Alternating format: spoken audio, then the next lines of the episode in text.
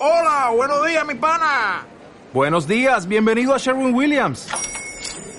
¡Ey! ¿Qué onda, compadre? ¿Qué onda? Ya tengo lista la pintura que ordenaste en el ProPlus app. Con más de 6.000 representantes en nuestras tiendas listos para atenderte en tu idioma y beneficios para contratistas que encontrarás en aliadopro.com. En Sherwin Williams somos el aliado del PRO.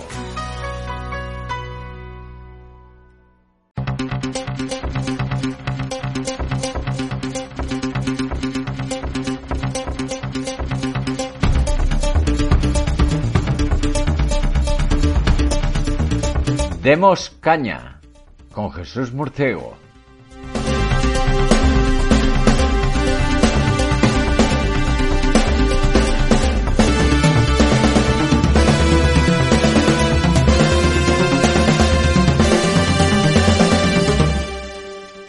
Buenas noches y bienvenidos a Demos Caña, la actualidad con criterio.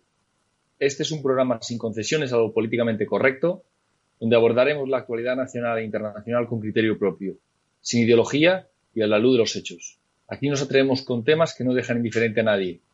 Donde otros siguen la propaganda oficial del gobierno o de los grandes intereses extranjeros, aquí analizamos la realidad en base a los criterios, a, los hechos, sin prejuicios ideológicos de ningún tipo. Yo soy Jesús Murciego y estoy a cargo de la dirección del programa y cuento esta noche con mis colaboradores habituales del grupo Demos. Comenzamos eh, presentando en Madrid está Isabel Valero. ¿Qué tal Isabel? ¿Cómo estás? Hola, buenas noches. Encantada de estar aquí de nuevo.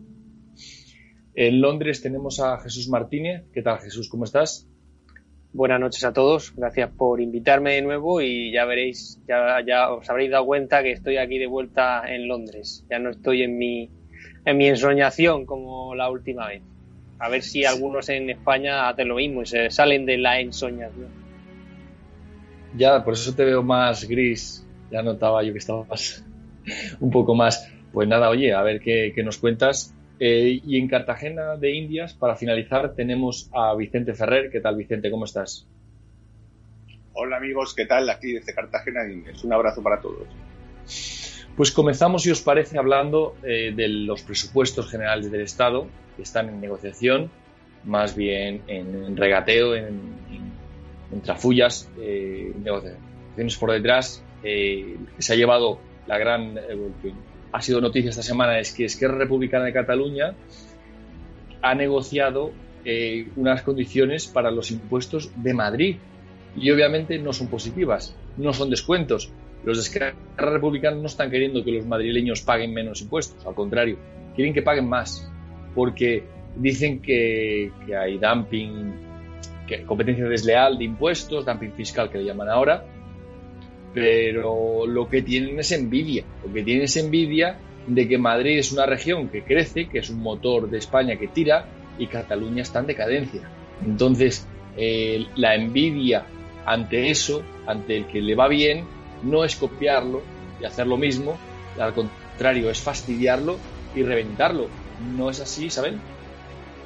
Sí, bueno, yo no sé a lo que se refiere con, con dumping fiscal, lo podía haber, lo podía haber explicado. Lo que pasa es que a esta gente le gusta mucho acuñar, acuñar nuevos términos. Esta semana nos hemos encontrado con que resulta que, pero esto es gracias al sistema político que tenemos, que resulta que los independentistas, eh, tanto los vascos como los catalanes, eh, deciden sobre los presupuestos, eh, en este caso, en este caso de, de Madrid. Eh, Madrid ha demostrado que con la bajada de impuestos es la comunidad que más crece. Y otra cosa que hay que recordarle al señor Rufián, que Madrid aporta más que Cataluña. Eh, eso parece también ser que también, se, que también se les olvida. De todas maneras, esta semana estamos viendo cómo todos se han puesto de acuerdo, tanto que aplaudían, porque es que este es, este es el gobierno de los aplausos, se aplauden por todo, y resulta que los independentistas lo que están haciendo es reírse de todos nosotros porque tanto uno eh, está diciendo que la República Independiente Vasca pasa por dar el sí a los presupuestos, como también Pere Aragonés también ha salido con la misma cantinela. Eh, los presupuestos eh, para más autogobierno, porque dice, o sea, palabras de, textuales que quieren todas las competencias. y lo han dicho, lo ha dicho públicamente. Casualmente Otegui también estas declaraciones lo ha dicho en la, televisión catalana. O sea que lo que estamos viendo es que están como ha reconocido eh, Otegui, que esto se parece ya cada vez más a la Segunda República, que, todo esto va por, buen camino. Hay algo siempre de verdad en todas sus palabras. Ellos siempre lo que dicen es que se quieren salir del pacto del 78, que ya no les gusta ese pacto, y eso es ese es el problema que fue un pacto y, ahí tienen, tienen algo, algo de, razón. Pero claro, volver al, al 36, bueno, a los años 30, ¿no? Al 31, entre el 31 y el 36, pues eso lo podemos coger como mayor, lo que, una de las épocas más, más conflictivas que, ha tenido España. Eh, y ellos parece ser que quieren, que quieren volver, que quieren volver a eso. Pero todo esto eh, pasa pues eh, por el sistema político que tenemos. Y es verdad que el régimen del 78 está, está ya muerto y lo que, lo que tenemos ahí al, al PP ahí intentando darle fuego con un mechero, pero es que el mechero ya no tiene gas, o sea, ya, ya se, se acabó. Y como vemos, eh, da vergüenza tanto poner las noticias, porque lo que estamos viendo en los periódicos, en las noticias, en, es como España pues se va eh, se va desmembrando, se va y no podemos hacer nada. No podemos hacer nada, o sea, no hay un juez que pueda parar ninguna ley. Hemos tenido la ley CELA, hemos tenido todo lo que estamos viendo y son anticonstitucionales porque es que no cumplen los artículos de la Constitución no los cumplen tanto en los presupuestos o tanto en querer grabar como el impuesto de volver otra vez al impuesto de sucesiones, al de impuesto de herencias, como el tema del castellano, todo esto es, eh, es inconstitucional. Bueno, pues no hay nadie que pare, que pare todo esto, pero esto es porque, según ellos, hay separación de poderes. ahí, ahí lo dejo. Claro, separación que no existe por mucho que la busquen ustedes en la Constitución y de hecho búsquenla si aún creen que existe, como mucha gente cree, porque se repite muchas veces una mentira dicha mil veces eh, la gente la toma ya por hecho. Pero me ha gustado lo que has dicho de la vuelta a los años 30. Lo retomaremos con Vicente más adelante, pero ahora quería seguir en el tema del impuesto fiscal. También me ha parecido una buena referencia lo que has hecho al, a la ley CELA, a la eh, vehiculación del español. O sea, la prohibición del español en España es que es terrible. Es que hay algo más monstruoso que, no, que hacerte sentir extranjero en tu patria es que es algo, es algo terrorífico. Pero bueno, es el pan nuestro de cada día y, el objetivo de esta gente es minarnos la, moral. Obviamente está muy crecido, sobre todo los, terroristas de Ribatasuna y de Bildu, con, el apoyo que le ha dado eh, Frankenstein, el gobierno Frankenstein, el gobierno que le ha dado Pedro Sánchez, para sacar sus presupuestos a toda costa, porque es que le da igual pactar con terroristas que con bolivarianos, que con comunistas, uno puede decir que no hay mucha diferencia entre ellos, y seguramente es cierto, no la hay, porque la catadura moral de todos ellos eh, es, lo peor, la hez de la hez, pero claro, eso es a lo que ha llegado el régimen del 78, a la degradación a la que estamos. No, no, es, de extraño que en esta degradación los que ganen, los que, los que salgan mejor son, los que ya eran terroristas y apoyaban el terrorismo desde siempre, ya justificaban esas monstruosidades. Ahora, pues, para ellos es para nuestro de cada día.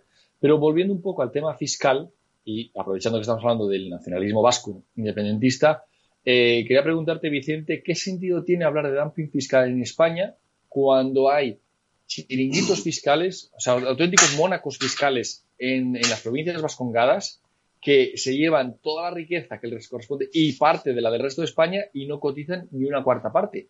¿Tiene sentido? Claro, eso es algo parte, pues como ha dicho, ha dicho Isabel, ¿no? Eh, la circunstancia de lo que es el régimen del 78 es eh, que solo se cumple aquello que el consenso decide que se cumpla, ¿no? Entonces, eh, bueno, y la realidad interpretarla igual. Nunca nadie se ha cuestionado el que en el País Vasco, pues, por ejemplo, lo que tú has dicho, tiene un régimen especial diferente, como en Navarra, ¿no? También en parte, pero mejor aprovechado lógicamente por el estatuto del propio País Vasco, en la que se juega, o sea, esto no es una cuestión de que tenemos las mismas reglas, digamos, eh, de base, y tú, según tu política, que puede ser más hacia un lado, hacia el otro, pues aplicas más exenciones fiscales, no, bueno, eh, cada partido tiene su política, ¿no? Y se supone uno la... Mm, no, estamos hablando que, que hay una parte de España que tiene unas reglas diferentes. Unas reglas diferentes, tramposas, lógicamente, para el resto de los españoles porque tienen unas reglas diferentes de, primero de, recogida, de recogida de los impuestos. Es el único lugar de la península en el que se recogen los impuestos, ellos. Y además de recoger los impuestos, eh, eh, se calcula la parte en la que se queda. Siempre, siempre calculada mal. Y siempre con la connivencia del, del Poder Ejecutivo. Y de, y de todo el establecimiento, en realidad, y de todo el sistema partidocrático. Es decir, eh, es una gigantesca hipocresía. Todo el mundo sabe que más o menos aporta al Estado como un cuarto o un quinto de lo que realmente debería, a veces incluso años que nada, y se aprovecha de un entramado además eh, legal y de su propio estatuto que le permite eh, hacer unas exenciones que en el fondo las están pagando lógicamente el resto de españoles, se aprovechan de eso, porque lo que es la seguridad social es caja única, lógicamente. Entonces, la, seguridad social se aprovecha de la capacidad de potencia española, eh, mientras que están aportando exageradamente menos. Eh, por otra parte, el mismo gobierno vasco le estafa a sus propios, eh, a sus propios pensionistas también. Entonces, teniendo algo así, o sea, en la que está totalmente manipulado esas cuentas y realmente es un paraíso fiscal dentro de la península, que todo el mundo acepta. O sea, si se hiciese una auditoría de realmente todos los cálculos anuales, se podría encarcelar posiblemente a todos los gobiernos de España, porque eh, todo, es ilegal. Pero como todo es aceptado, entonces no, obviamente nadie va, nadie va a, nadie va a, poner la denuncia, ¿no? Al menos en los 10 años, creo que son 10 o 15, 10 años me parece que es la, prescriben ese tipo de delitos. O sea, podríamos encerrar desde Zapatero, creo casi, o Rajoy hasta, hasta nuestros días. Entonces, eso no existe. Entonces, se hace como no existe y así un montón de cosas, ¿no? Se hace como no existe, igual que en el Estatuto catalán, que obviamente se eran, habían cosas inconstitucionales de cabo a rabo, pero bueno, se dejaron pasar y, se hace lo contrario, se, puede, se alcanzan cosas de, de fiscalidad que jamás deberían alcanzarse. Entonces, se hace como, como si pues, eh, la realidad fuese de una forma. Y lo bueno es que como los demás lo aceptan, porque los demás aceptan lo que es la, esa, esa fiscalidad, esa fiscalidad la, aceptan todos los partidos, ¿eh? la, oposición, eh, Vox incluso, porque si, si no, no, no he escuchado todavía a Vox. A lo mejor no, yo no he escuchado a Vox diciendo, no, no, es que el sistema está mal, porque es, están haciendo trampa. A lo mejor lo dicen, a lo mejor por, tocar el tema automóvil, pero yo todavía no lo he escuchado.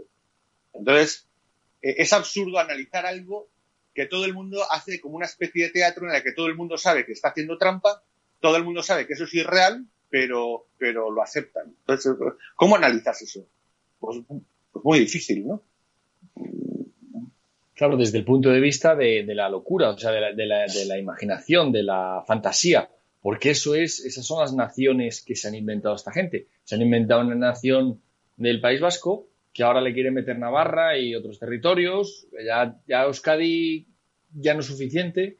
Ahora tiene que ser Euskal Herria, con lo que les costó encontrar el nombre de Euskadi, que discutieron bastante y qué nombre le ponían a, la región. Pero es que todo esto hay que analizarlo desde la fantasía que es la nación catalana, la supuesta nación esta eh, que se han inventado. Solo así, con esta fantasía, nos podemos tragar eh, estas barbaridades, estas aberraciones, como que todos los años eh, un territorio le estafe al resto esa cantidad de miles de millones. Es que si echamos la cuenta, Vicente, desde que empezó el chiringuito este fiscal de los 80 hasta ahora, la de miles de millones que se han que se han llevado, ríete tú de la deuda histórica de Andalucía, ¿eh? Ríete la deuda que nos tendrían esta gente que cuyo nivel de vida es tan elevado. Pero claro, eh, si le preguntas a un nacionalista te va a decir que es que somos más trabajadores, mm, como siempre. No, por supuesto. Y eso, eso en, cuanto desde la misma ley. O sea, no digamos aparte lo que a discreción anual pues se le da de extra a, las, a los territorios que son a los territorios de, que tienen, por ejemplo, ese tipo de llamado, mal llamado nacionalismo. de secesionismo, pseudonacionalismo, como el catalán, ¿sí? que, están sobre, eh, sobre subvencionados o sobre de una inversión extra eh, pues desde hace 30 años, ¿no? Con la, ya lo decía, mira, las pocas cosas coherentes que se oyen en el Congreso, eh, eh, oramas, ¿no? Oramas de, de, Canarias diciendo, bueno, tenemos que hacer un partido independentista para que nos hagan caso o qué está pasando aquí con el tema de la crisis de la, de la crisis de las pateras y todo esto. Pero es que, desgraciadamente, eso es lo que parece, ¿no? Y, en, Cataluña ya, pues bueno, se sabe que eso, eso es una singularidad casi a nivel planetario, ¿no? Que se estudiará desde psiquiatría a derecho constitucional. Es una cosa totalmente que incluso, fíjate, la esquerra republicana, ¿quién se acordará ahora que el, primer presidente, el presidente durante la transición de la pre-autonomía, antes de tal, eh, fue, eh, fue Tarradellas, que era de esquerra republicana y no era independentista, como para decírselo a aquellos. no, no, cuestionaba para nada la unidad de España, simplemente quería una, una autonomía más o menos como la que había hace 30 años. Y punto, ¿eh?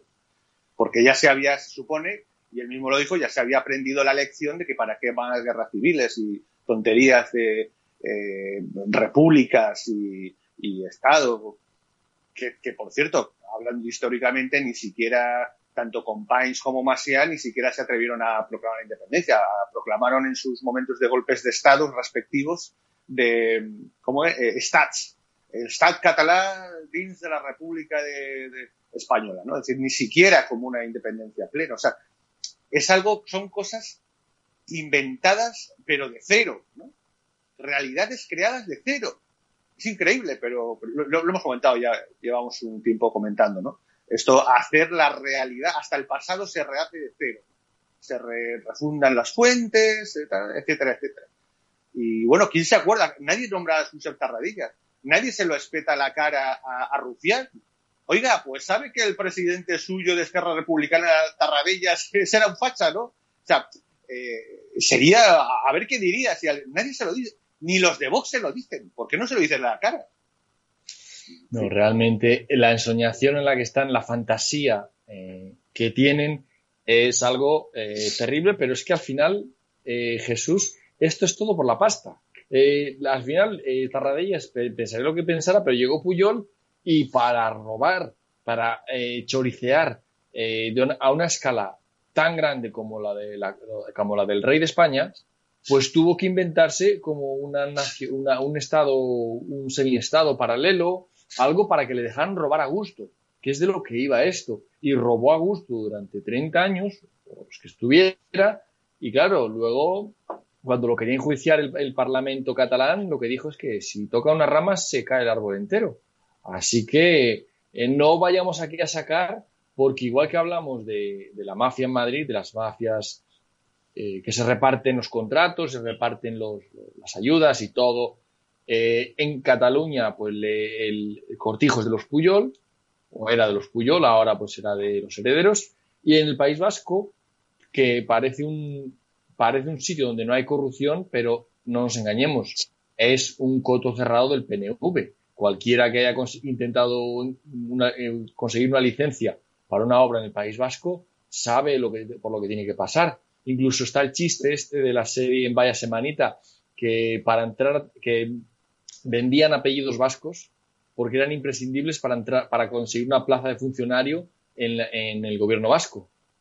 Eh, exigían una prueba de cuna nacionalista porque de eso se trata, de colocar a los amigos, pero igual que hablamos del PER en Andalucía, colocar a la gente, cada, cada, cada zona con sus características, pero esto es el robo y el latrocinio y la sangría de la riqueza de España. No es, no es anormal donde estamos después de tanto latrocinio y tanto robo. España, un país tan rico y que ser la octava potencia mundial, Jesús, hoy día estamos encenagados en corrupción la moral y las buenas costumbres en España están desapareciendo a pasos agigantados. No sé si habréis escuchado alguna vez ese ejemplo que se habla de la rana en un cazo, ¿no? Donde se puede ir subiendo la temperatura del cazo eh, con la rana dentro y como, como es una subida gradual, la rana no se da cuenta, no se da cuenta hasta que ya se muere del calor, pues no es capaz de aguantarlo. Pues eso es lo que estamos gradualmente desde, desde los años 80, desde la, desde la traición, la transición, pues se ha venido viendo una degradación moral, una degradación de las buenas costumbres y, es en eso donde estamos ahora mismo. Es un barco en el que estamos todos subidos, sin rumbo, eh, y no solo sin rumbo, sino además dentro tenemos aquí a, los zapadores que lo están rompiendo, que han abierto, abiertamente dicho que lo quieren romper y tenemos la declaración de Arnaldo Ortegui para que España sea roja antes tendrá que ser una España rota. No pasa nada. Nadie se echa las manos en la cabeza. ¿Dónde están los partidos que supuestamente defienden la unidad española. Yo no veo a ninguno con la capacidad que tienen eh, esos partidos, Ciudadanos, por ejemplo, Partido de Izquierda, Ciudadanos, PP, Vox, de, de, eh, de, llegar a los medios de comunicación, de llegar a la gente, de movilizar, no lo veo a ninguno. Estamos en una situación de emergencia absoluta, donde, donde ya directamente, sin, sin caretas ni nada, se dice, veremos romper España y convertirla en roja y, no pasa nada. No, no tenemos ningún, nadie se echa las manos a la cabeza. Todos ahí como esperando. Es la rana a la que están subiendo la temperatura del agua del cazo poco a poco, poco a poco y no se entera. Ya para cuando se entere será absolutamente catastrófico y absolutamente eh, tarde. Eh, no sé si habéis visto esas noticias donde ya se están vendiendo, se están vendiendo por cientos de euros eh, en los, los puestos de espera en las oficinas del paro para pedir el paro como hay colas, como hay espera, bueno, pues, pues te vendo mi puesto que está 30, 30 más antes que el tuyo. Sacas ahí 200 euros. O sea, estamos viendo una, una sociedad y un sálvese quien pueda. Estamos en un sálvese quien pueda eh, y un ataque en todos los campos. Lo hemos visto en ese campo. Hemos hablado aquí de la ley CELA, donde esta señora llevó a sus hijas a centros concertados y ahora se los quiere cargar es que es, tremendo. Y, no, mi preocupación no son estos políticos, que son al final unos pocos de unos muchos millones que somos los españoles. Es el resto de españoles. ¿Dónde está el resto de españoles que deberían de estar luchando por lo que es suyo? Yo no los veo. Por ejemplo, aquí en Inglaterra veo al gobierno eh, pues fomentando mucho la tecnología e inyectando dinero en, en empresas que quieran desarrollar nuevas tecnologías que permitan que la energía en empresas que quieran buscar nuevos sistemas energéticos o favorezcan que la, eh, dependencia energética no sea tan fuerte de, otros países o de factores tan, tan fuertes como hemos visto en el COVID. Y eso está despertando mucho la conciencia de la gente, la ganas de emprender, eh, está creando puestos de trabajo en estos tiempos tan difíciles. En España, sin embargo, lo que vemos es que se van y se suben el sueldo. Entonces, ¿qué, qué nos queda en España por robar, por romper? Por destrozar, si, si es que van a quedar las migajas dentro de poco. ¿Dónde está el pueblo español? Que son 46, 46 millones, ¿no? Son 46 millones de personas. Y sin embargo, unos pocos están haciendo este destrozo. Pues sí, la verdad es que es un buen ejemplo que nos has puesto de cómo la corrupción nace en el gobierno, nace en el poder y del poder eh, funciona como ejemplo para la sociedad en Reino Unido dan dinero a las empresas, obviamente, para que desarrollen tecnologías más mejores, más avanzadas. Aquí en España lo que hay también se da dinero a las empresas, pero claro, aquí los criterios son otros.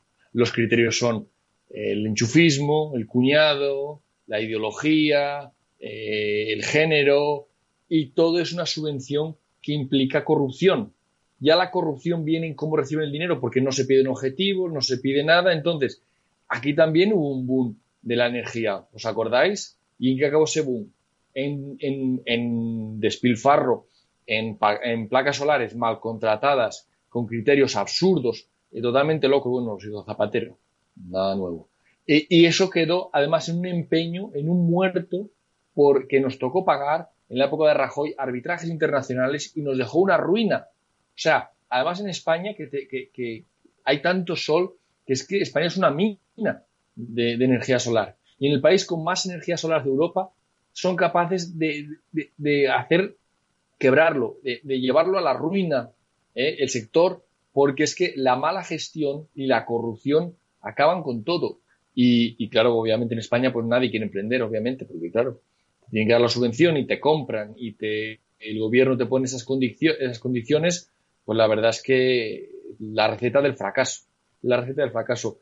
Pero quería volver al tema que has dicho de, cómo nos están preparando, cómo nos están calentando como las ranas, porque es, así, es tal cual. Fíjate que, nos dicen una cosa, ahora, cuando están en España nuestros políticos dicen una cosa, pero luego cuando se van a Italia, como creen que no los oímos desde ahí, pues sueltan otra cosa totalmente distinta. Dice eh, Pablo Iglesias que se ha, se ha, ido a, se ha ido a Italia, supuestamente espero que se haya arreglado un poco más que cuando fue a Bolivia, pues dice que, hay tensiones en... Os, leo el titular. Iglesias airea en Italia las tensiones con Sánchez. Dice que la huida del rey ha sido una venganza. Y, de hecho se ha despachado a gusto diciendo lo que aquí en España nunca dice, pues ahí no le ha dado vergüenza en hablar de las entre hijos del gobierno, hablar de lo que le dé la gana y, lo que dice es que, que la República Isabel cada vez está más cerca. Sí, bueno, eh, ha, metido un, ataque eh, hacia la, República. Estamos viendo cómo eh, parece que le van a quitar, pero le ponen más. Por ejemplo, montó en cólera por los fondos europeos que no contaban con él. La lía, le vuelven a le vuelven a decir que bueno que eso, los fondos los serán partícipes todo el Consejo de Ministros. Ahora eh, sí, cuando sale fuera mm, se va y empieza a cargar otra vez contra, contra el rey, aprovechando también que el rey, no el, eh, el rey ahora está, el que tenemos, el actual está, está eh, malo por, eh, en cuarentena por COVID. O sea, es, es que si te pones a, a pensarlo, han salido todos a la vez. O sea, por un lado los catalanes, por otro lado eh, Otegui, eh, por otro lado eh, ha salido también Iglesias, ha sido como todos, o sea, hay una ruta marcada y, están y están en y están en ello. O sea que eso no mm, pero a mí me, gustaría con lo que habéis estado comentando con el tema de la ley CELA y lo que ha estado diciendo Jesús que, que no que no ha, eh, que, hacen aquí los españoles. Bueno, pues eh, con el tema de la ley CELA, el otro día hubo manifestaciones que fueron un éxito por toda España y en los que se pide firmar un manifiesto, lo de siempre. Pues, eh, y a mí, mm, al contrario de, la gente, ¿no? Que dice, mira, qué bien, ¿no? Cómo se están manifestando. Pues bueno, pues a mí me da realmente pena ver que solamente la gente se mueve cuando los movilizan partidos políticos. Y partidos políticos que, eh, eh, que firman un manifiesto, pero, pero, pero ¿dónde estamos? O sea, un manifiesto para pedir que se hable español y si no que recurrirán a Europa, pero ¿dónde estamos? Es que, eh, un, es que un tribunal debería de declarar ilegal esa ley, o sea, porque va es que va en contra de la Constitución, empezando por ahí, pero qué energía perdida en salir a manifestarse. es que no vale para nada. Es que lo que nos estamos dando cuenta que la oposición no vale para nada. No aportan ninguna solución, no aportan ningún planteamiento ¿no? que, que pueda ser eh, viable porque eh, lo que estamos viendo es que eh, es un régimen que está totalmente descontrolado. Y me da pena que los españoles siempre, los españoles, toda esta gente que ha salido, miles y miles de personas en sus coches, pues, porque le diga a Vox o porque le diga al PP que salgan, entonces salen todos a, firmar y un manifiesto. Bueno, pues eh, eso es, eh, se ve la decadencia que tenemos como, sociedad civil. Yo creo que hay cosas, no que esto no sea importante, pero que deberíamos ya de exigir eh, otro tipo de cambios. O sea, vemos que con el tema de los, de los impuestos es totalmente también ilegal y hemos estado aguantando años y años una doble imposición. Sí que, vale, llega un, eh, un partido en una comunidad autónoma y te lo bonifica. Pero es que ese impuesto es ilegal. O sea, ya, porque esos son impuestos estatales y lo estamos consintiendo y se está consintiendo por parte de toda la sociedad. Vemos cómo se está España se está partiendo y estamos aquí y no nos movilizamos. Ahora que dice un partido y todos ahí con las banderitas y salen todos, a mí al contrario no me produce ninguna eh, satisfacción o no me produce ninguna tranquilidad ver cómo solamente salen cuando se los les dice un partido político les dice que salgan Y en cuanto a lo que habéis dicho de las, de las renovables, pues eh, recordarte que fue Isofotón, que invirtió, no sé si fueron 30.000 millones, el, gobierno de Zapatero invirtió más de 30.000 millones de euros en renovables. Eh, esa empresa eh, ha, provocado la ruina de miles y miles eh, de españoles, aparte de todas las subvenciones, más las desaladoras. O sea, ha sido todo un despropósito de, de, dinero que eso o sea, yo no sé cómo la gente no, no, lo tiene en cuenta. O sea, es que esto es todos los días, además es que aparece todos los días en los periódicos. O sea, esto no es una cosa, pero la sociedad seguimos sin, sin movernos. Y luego cuando estamos lanzando nosotros la campaña de diputado de distrito, lo estamos, eh, lo estamos aquí eh, estamos intentando hacer conciencia de lo necesario que es no salir y firmar un manifiesto, no, sino de cambiar las reglas del juego pues parece ser que eso no les interesa. Como no tenemos una, uno, no somos un partido político, no les ofrecemos eh, nada, nada, o sea, bueno, les ofrecemos la libertad, ¿no? Que eso es demasiado, es, es, es muchísimo más de lo que les puede ofrecer, les ofrecen que no sean siervos, ¿no? Bueno, pues eso parece ser que no, no, no llega, no llega como, como tiene que llegar. Eh, y eso es lo que, lo que quería comentar. Pues sí, la verdad es que eh, España está en un, estado de, descomposición donde ni la ley ni la ley se respeta. La verdad es que el gobierno hace lo que le da la gana, son una banda de, de, eh, psicópatas, una banda eh, con tal de gobernar, Pedro Sánchez es capaz de pactar con el diablo si hace falta, o, si, no lo ha hecho ya. Pero el hecho es que no le importa nada gobernar. Lo que quiere, lo que quería este señor era estar en Moncloa y mantenerse ahí, pasear con el falcón. Y lo que quiere Pablo Iglesias es meter su agenda bolivariana paso por paso. Y uno de los pasos, Vicente, es la educación. Había un vídeo que os recomiendo, que se hizo viral en las redes, donde se veía un venezolano explicando que esos mismos pasos los tomó Chávez. Quitarle a los padres la patria potestad de los hijos y dársela al Estado. Y lo decía la, innombrable Celá, eh, esta señora de Neguri, que envía a sus hijos a los colegios bien, pero que carga contra la, educación concertada, que no es posible que se escape alguien de, las garras de la pública, no es, no es posible, no se autoriza, y que decía que los hijos no eran de los padres. Entonces, ¿de quién son? Eh, Vicente, la agenda bolivariana avanza eh, porque al, al, Pedro Sánchez al cacique de turno solo le interesa el poder y disfrutarlo. ¿No es así? Sí, y porque, como hemos dicho alguna otra vez, ¿no? Es la, estrategia al principio del escarabajo pelotero. Es decir, un solo escarabajo pelotero va, va rodando la excrecencia, ¿no? Y, puede tomar una playa entera. Y, los seres humanos, un, ser, un solo ser humano puede acabar con 200 en una tarde de escarabajos peloteros. puede tomar la playa si la, pero si no hay nada que lo ponga, un solo carabajo, eh, un escarabajo pelotero puede conquistar una playa entera, nada menos que la especie humana, que es como 100 o 200 veces más grande que él.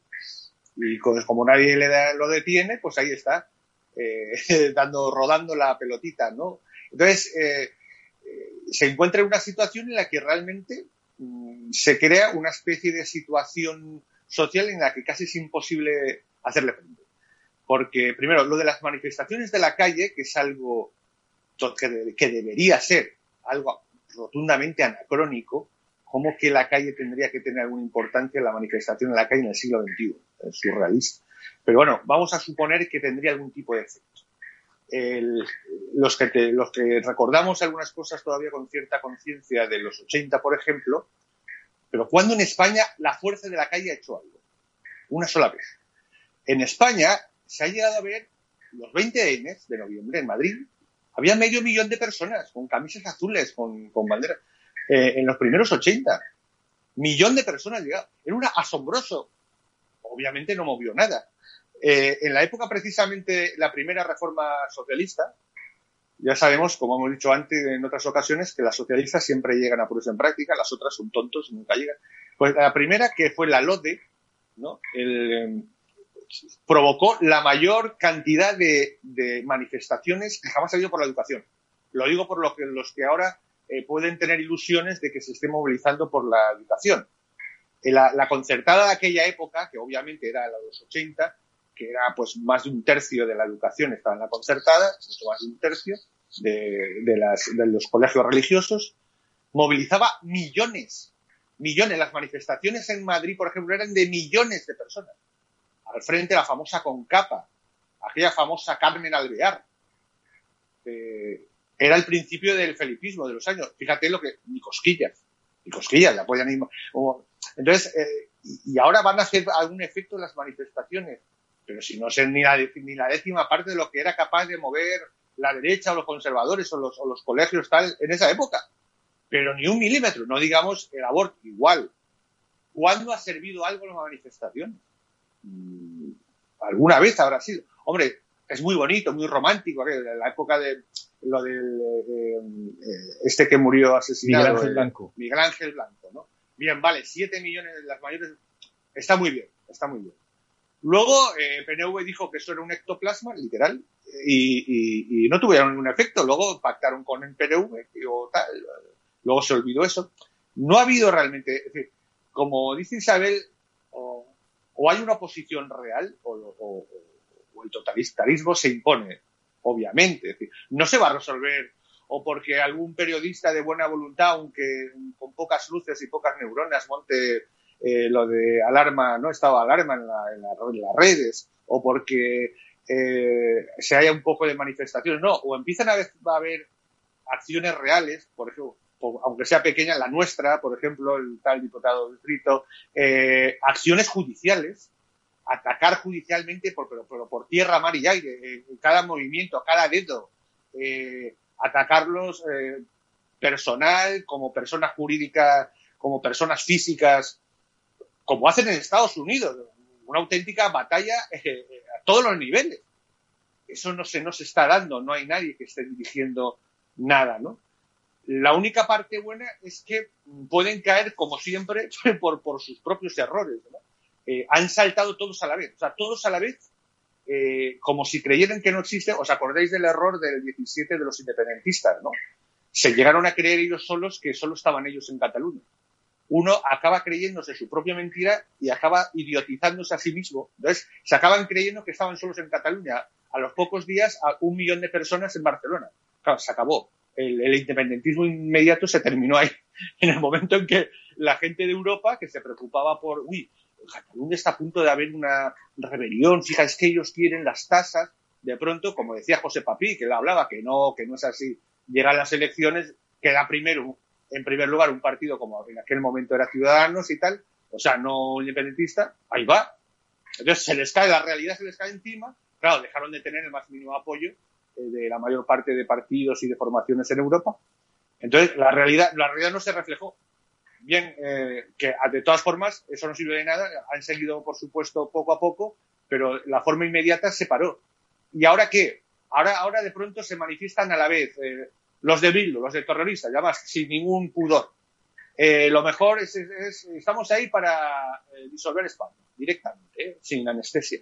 Estamos ahí, eh, salta aquel, el de las coletas, eh, para reproducir aquello, para disolver, para hacer no sé qué revolución social. En fin, se están manifestando. Entonces, eh, creamos, creamos al menos que, en algún momento mm, la propia realidad mm, empezará a minarlo. ¿no? pero desde luego la sociedad civil tiene que reaccionar de alguna forma.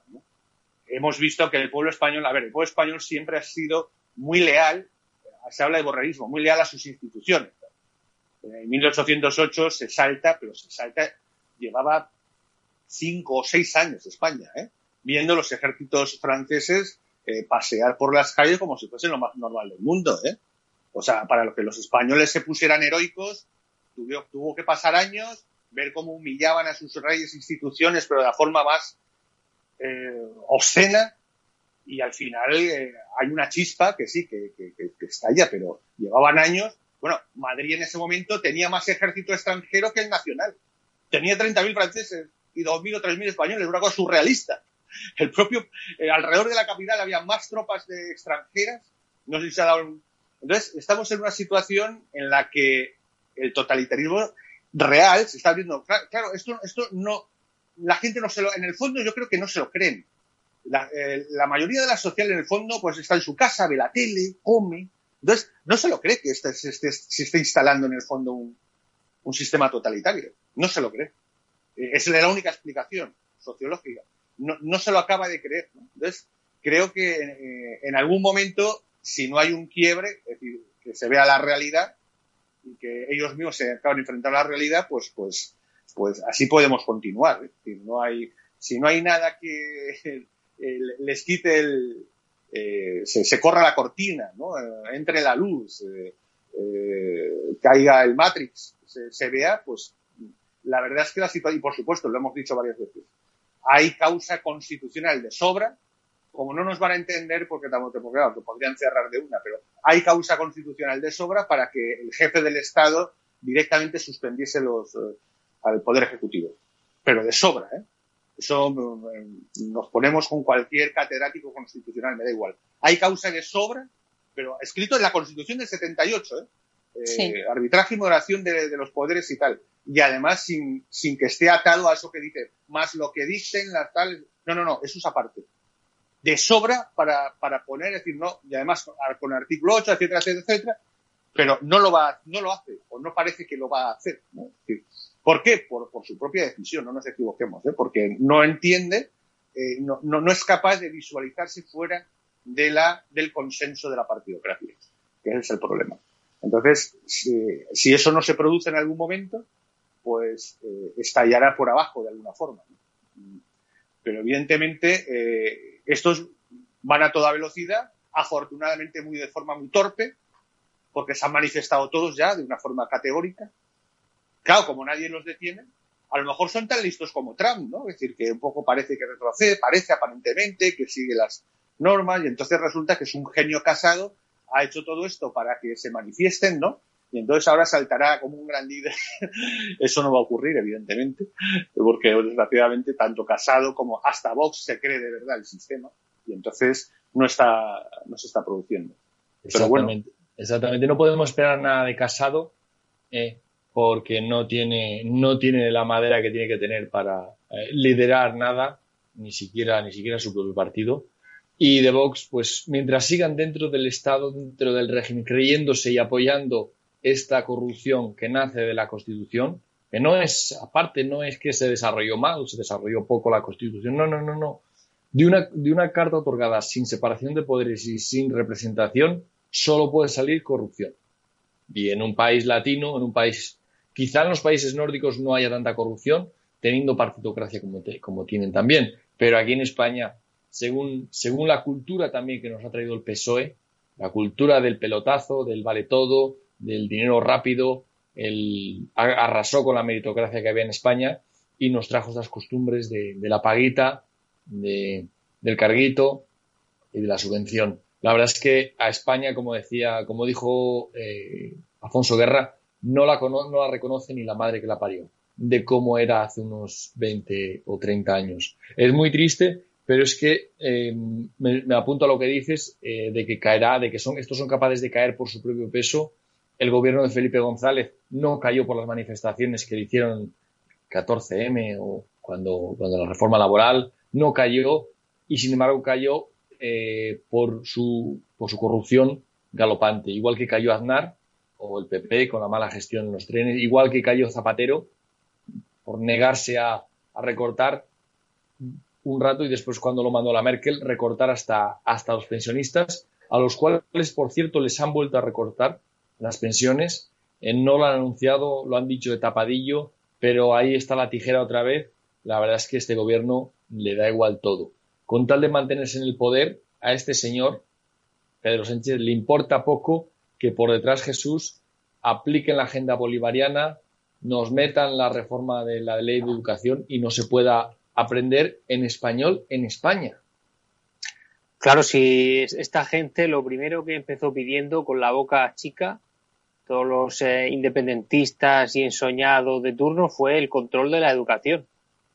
Es puro marxismo, la, la ley del marxismo, ¿no? de la conquista marxista. Es primero nada, no me des, no me des otra cosa, dame la educación. Y es lo que llevan haciendo de hace ya 40 años, que es reeducar a la gente a que no tenga juicio, no tenga cultura, no tenga moral y le vayan subiendo la temperatura del cazo mientras los tienen ahí dentro es para que no se enteren.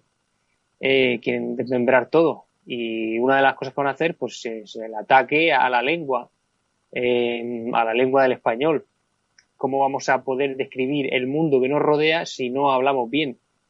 Si pretenden aquí, hacer un reino de taifas de, lenguas, que la gente no se, no se da cuenta de lo importante que es, que es el idioma de tu propia lengua, si tú no tienes todas las herramientas para describir con tus palabras lo que ves, para luego hacer un razonamiento y dar una conclusión o dar una solución, si no sabes hablar, no sabes analizar la realidad que te rodea y no sabes dar soluciones.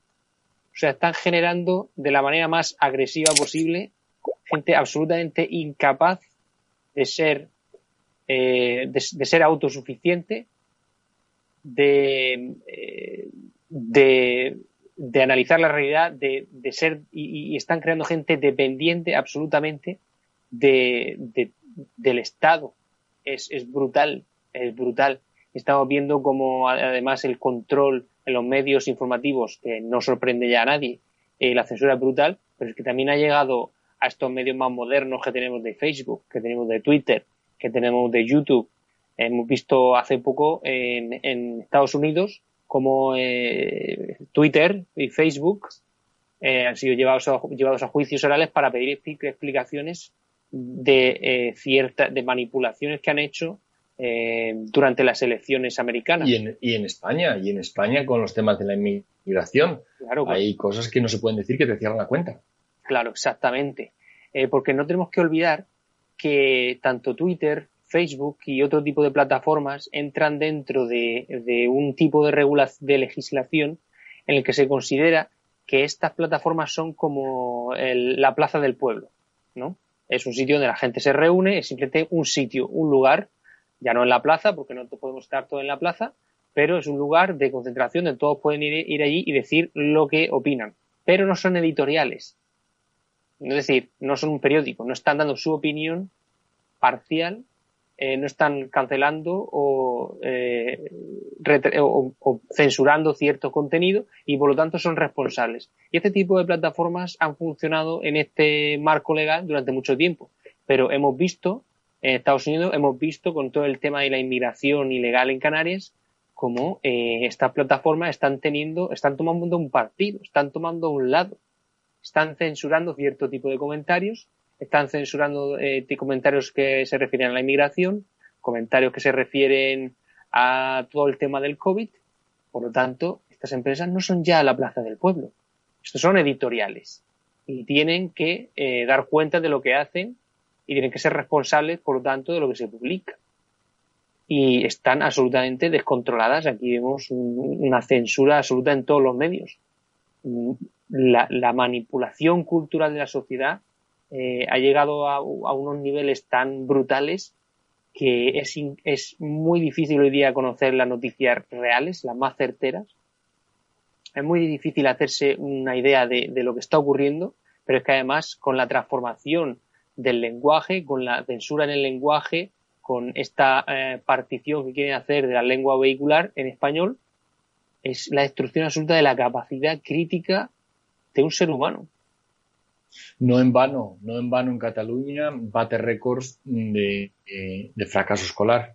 De hecho, meter a, hijos de andaluces o extremeños o, de gallegos a estudiar la química en catalán, aparte de ser inútil, eh, es la receta para el fracaso, aparte de ser una, una eh, cabronada para los alumnos que no tienen capacidad de, aprender y, y, realmente no, no puede ser otra cosa que el fracaso. Fracaso y mentes pequeñas, eh, mentalidades cerradas, mentalidades de, provincia y no la capacidad que te permite la lengua española de comunicarte en, entre 400 millones de personas de varios continentes. Es que ¿dónde va a, dónde va a parar? Que, estamos, que estemos negando esa oportunidad a, a tantos españoles, a tantos niños españoles, porque no haya valor de dar la cara, de dar la batalla contra este régimen es, es terrible, es terrible y es algo que lo sufriremos por varias generaciones porque la educación no viene para, no es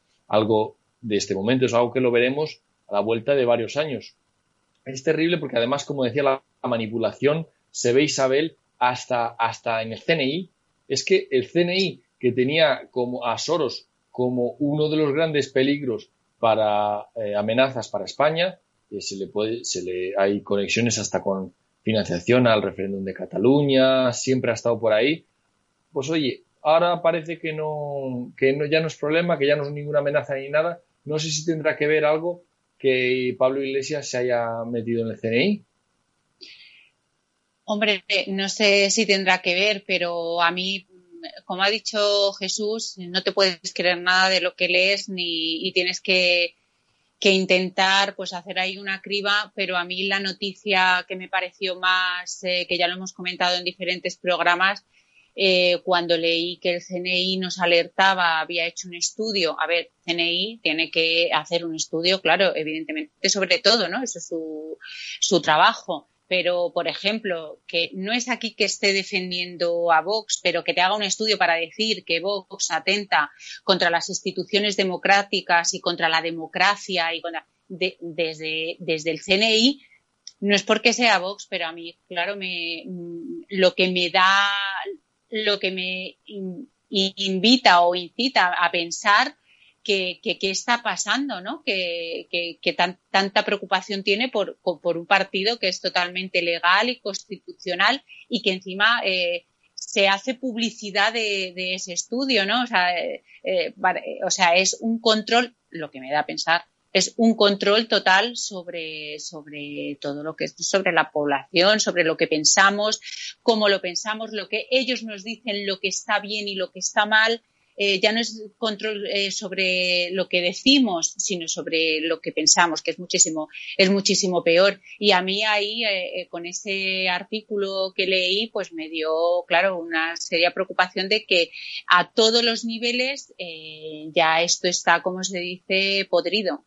y, y qué casualidad que es desde que está el señor Iglesias dentro de, dentro del CNI, que supuestamente nos dijeron desde el gobierno que no, que no tuviésemos, que, no iba a llegar a más, eh, que era solamente que no iba a controlar ni iba a saber los secretos de un Estado, pues que una persona como, como esa eh, este, vea los secretos de un Estado y la manipulación de también de modificar de modificar también esos, eh, esos secretos, ¿no? O esa, lo que supuestamente luego también es la historia o lo que luego puedes ir, ir revelando, pues eh, lo harán a su manera y nos mandarán la información sobre todo eso, la información como, como ellos, como ellos quieran, totalmente manipulada.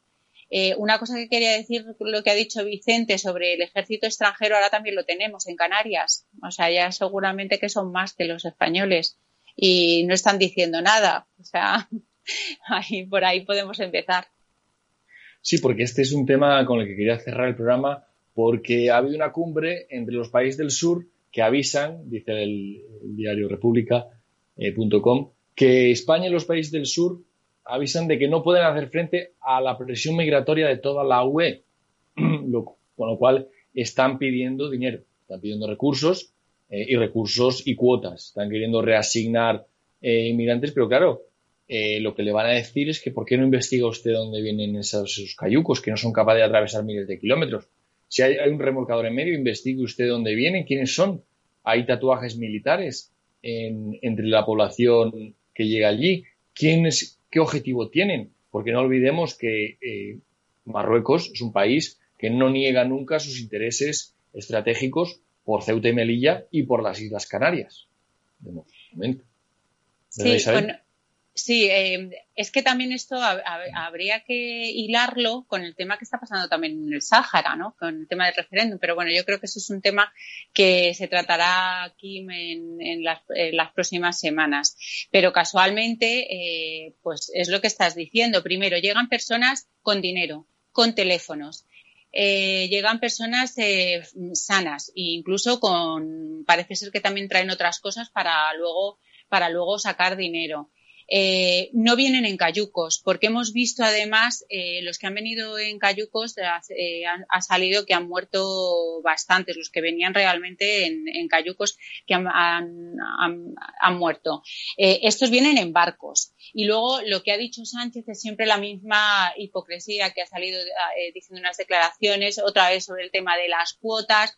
Eso es eh, dame dinero, porque no, ellos lo que hacen luego los sueltan y que se vayan eh, acomodando por las distintas comunidades autónomas. Y al final lo que quieren es, pues volvemos a lo mismo. Es una manera eh, el COVID, eh, los eh, inmigrantes, es una manera de coger fondos europeos. Pero, y, el, y las declaraciones de Marruecos han sido que están muy contentos por cómo está manejando la situación de la inmigración España. Claro, te quedas un poco perpleja. Luego también se les ha dotado a Marruecos de, de más de 8 millones en comprarle todoterreno para el control de las fronteras. O sea, es que hay muchos. Eh, muchas eh, eh, cosas que están pasando. Luego, hoy he visto unas imágenes que es muy curioso. También vemos en Canarias cómo hay 400 mm, familias esperando para las colas de, comida y tenemos a miles de inmigrantes. En lo que va de año, van más de 25.000 inmigrantes en Canarias en, hoteles. Con, eh, con, sus comidas y con todos los gastos pagados, cuando lo que están diciendo también hay cuarteles vacíos. Eh, porque no se les lleva a instalaciones que hay no eh, vacías, no se les lleva a hoteles que están cerrados por, por tema de la pandemia con todos los gastos, con todos los gastos pagados. Y luego a todo esto es lo que estoy diciendo, claro, está el tema del Sáhara que cuando vayan a hacer un referéndum seguramente no haya saharauis para que puedan votar porque los, los han, eh, porque los han metido todos para España con un estatus de refugiado que en parte han dicho que ni el 15% llega a que estos, todos estos que están entrando tengan un estatus de refugiado, pero que si hacen un referéndum en el Sáhara, pues nada, ya no habrá, ya no habrá saharauis que voten. Claro, a no ser que puedan votar por correo eh, de una manera legítima, no, como en Estados Unidos.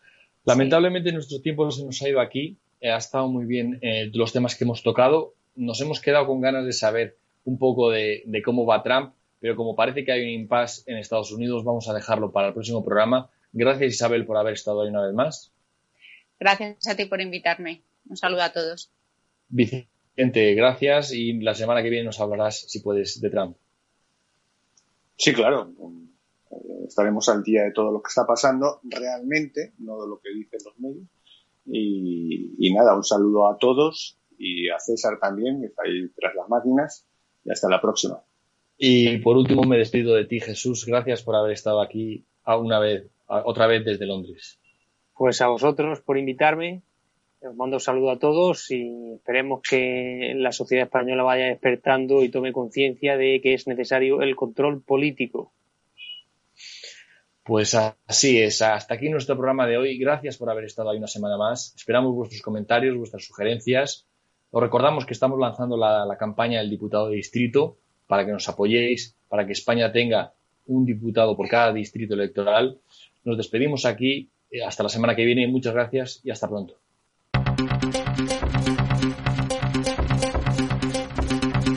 Aquí finaliza Demos Caña. Síguenos en nuestras redes sociales, en YouTube Demos Televisión, en Facebook Demos Libertad y en Twitter arroba Demos-Libertad. Asociate a Demos. Más información en www.demoslibertad.com. ¿Te preocupas por tu familia? Entonces, ¿por qué darles solo huevos ordinarios cuando pueden disfrutar de lo mejor? Eggland's Best, los únicos huevos con ese delicioso sabor fresco de granja, además de la mejor nutrición, como 6 veces más vitamina D, 10 veces más vitamina E y 25% menos de grasa saturada que los huevos regulares, además de muchos otros nutrientes importantes. Así que, dales los mejores huevos. Eggland's Best, mejor sabor, mejor nutrición, mejores huevos.